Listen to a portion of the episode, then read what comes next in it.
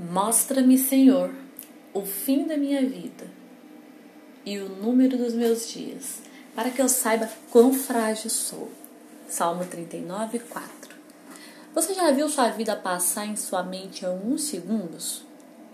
Ouvimos falar que isso acontece quando alguém sofre um acidente, por exemplo, e pensa que vai morrer. Muitas vezes foi só um grande susto, mas isso parece que nos faz refletir sobre a brevidade da vida, não é mesmo? Você tem a sensação de que os dias estão passando mais rapidamente? Você tem a, a, a sensação de que, puxa, não está dando tempo de viver tudo que eu gostaria de viver? A Bíblia é cheia de símbolos e representações que falam sobre a natureza breve e transitória da vida terrena. A vida é descrita como uma neblina, um vapor, um sopro, ou ainda como um fio de fumaça. Para viver com seus pés na terra e sua mente no céu, Entenda, em primeiro lugar, que a sua identidade está na eternidade e a sua pátria é o céu. 1 Pedro 1, versículo 17 diz assim: Uma vez que vocês chamam Pai aquele que julga imparcialmente as obras de cada um, portem-se com temor durante a jornada terrena de vocês. Essa aqui é uma jornada, uma breve jornada. Aqui não é o seu lar permanente nem o seu destino final. Você está aqui nessa terra, nessa vida, de passagem. Quando você entende essa verdade, deixará de se preocupar com aqui e o agora, vai dar menos valor para coisas, às vezes até superficiais, supérfluas.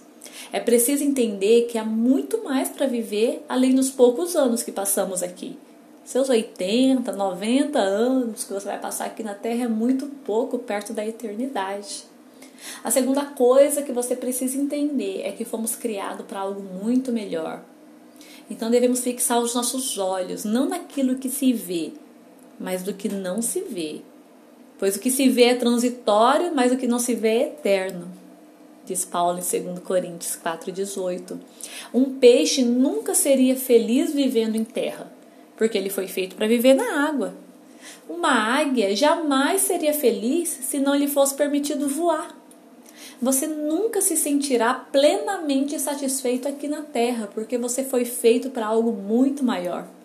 A meta para a sua vida não é a prosperidade material, fama, poder, sucesso, mas sim viver os eternos propósitos de Deus. O fim da vida não é o fim de tudo. Ai, ai. Hebreus capítulo 11 diz assim: Todos estes ainda viveram pela fé e morreram sem receber o que tinha sido prometido viram de longe, de longe e saudaram, reconhecendo que eram estrangeiros e peregrinos na terra. Em vez disso, esperavam eles uma pátria melhor, isto é, a pátria celestial. Por essa razão, Deus não se envergonha de ser chamado Deus deles, pois preparou-lhes uma cidade eterna. Esse texto está falando dos nossos pais da fé, os heróis da fé os primeiros cristãos, servos do Senhor, pessoas que não ficavam preocupadas em viver o melhor aqui na terra, mas sim com a pátria celestial. O seu tempo neste mundo não é toda a sua história. Aos olhos de Deus, os maiores heróis da fé não são aqueles que alcançaram prosperidade, fama, poder, sucesso, mas sim aqueles que creram, aguardando uma recompensa na eternidade. Quando a vida fica difícil, e você se sente subjugado pelas dúvidas e chega a se questionar se viver para Cristo vale todo o esforço, lembre-se de uma coisa: você ainda não chegou ao lar. Na morte, não vamos embora de casa, mas vamos para casa. Por isso, nessa vida, precisamos viver uma vida além de nós mesmos. Uma vida que vale a pena.